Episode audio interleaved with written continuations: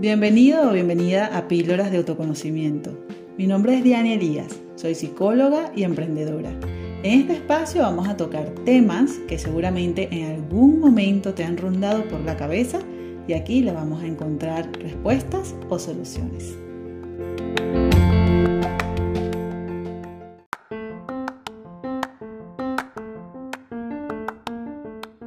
¿Te ha pasado alguna vez que tienes una ilusión muy grande con algún proyecto y cuando se te da la oportunidad se te baja el entusiasmo? Esto puede ser una característica de sabotaje de nosotros mismos o nosotras mismas. La realidad de todo es que por lo general somos nuestra propia enfermedad y a su vez también tenemos el antídoto. Ninguna de estas cosas las solemos tener presentes.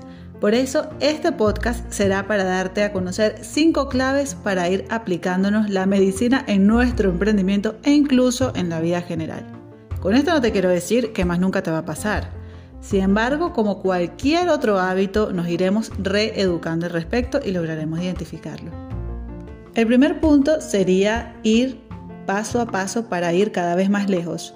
¿Te ha pasado que sientes una fuerza infinita cuando inicias un proyecto y lo das todo por alcanzar tus objetivos y de un momento a otro te cansas y no quieres continuar? A mí me pasó por mucho tiempo. Y la misma fuerza que tenía al inicio era exactamente el mismo nivel de frustración. Y con ello aprendí que cuando dividía mi meta en pequeños objetivos alcanzables, daba mucho más por esos pequeños objetivos que me ayudaban a ir al siguiente y además con ello notaba que cambiaba mi propio concepto de ser capaz de lograrlo, me automotivaba más y disminuir la frustración. La segunda clave es enfrentar y aceptar el error del pasado.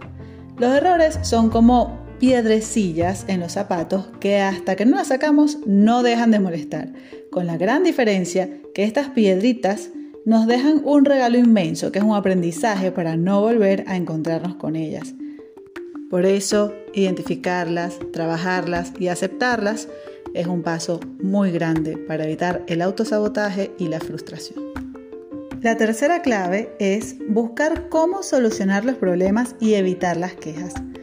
Cuando comunicas tus problemas es solo para desahogarte o con el fin de buscar alguna solución. No está mal quejarnos en un momento dado, de hecho a veces es necesario. El problema surge cuando hacemos de eso un hábito y vivimos en ese círculo vicioso.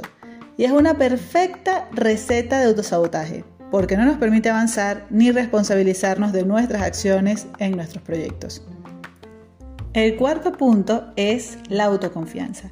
Los emprendedores y profesionales solemos querer transmitir una buena imagen y mucha confianza por eso lo importante es creer y confiar en lo que nosotros hacemos para transmitirlo a las demás personas.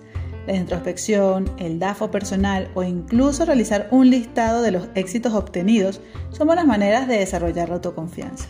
Y la quinta y última clave es gestionar tu tiempo. Una de las causas que provoca el autosabotaje es la poca o nula gestión del tiempo y la procrastinación. Eso de dejar para después lo que podemos o debemos hacer ahora.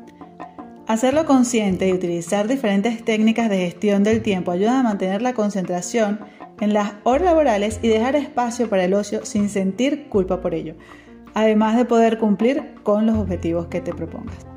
Como ves, son pequeños cambios conscientes y de manera responsable que pueden generarnos estos cambios, con los que desarrollamos nuestra autoconfianza y nos quitamos poco a poco esas creencias limitantes con las que hemos crecido que tanto nos restringen.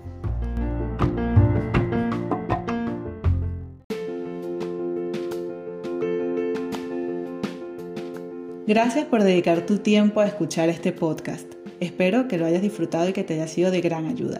Recuerda que podrás compartirlo con quien creas que pueda necesitarlo. En la descripción te voy a dejar mis datos de contacto. Hasta una próxima píldora de autoconocimiento.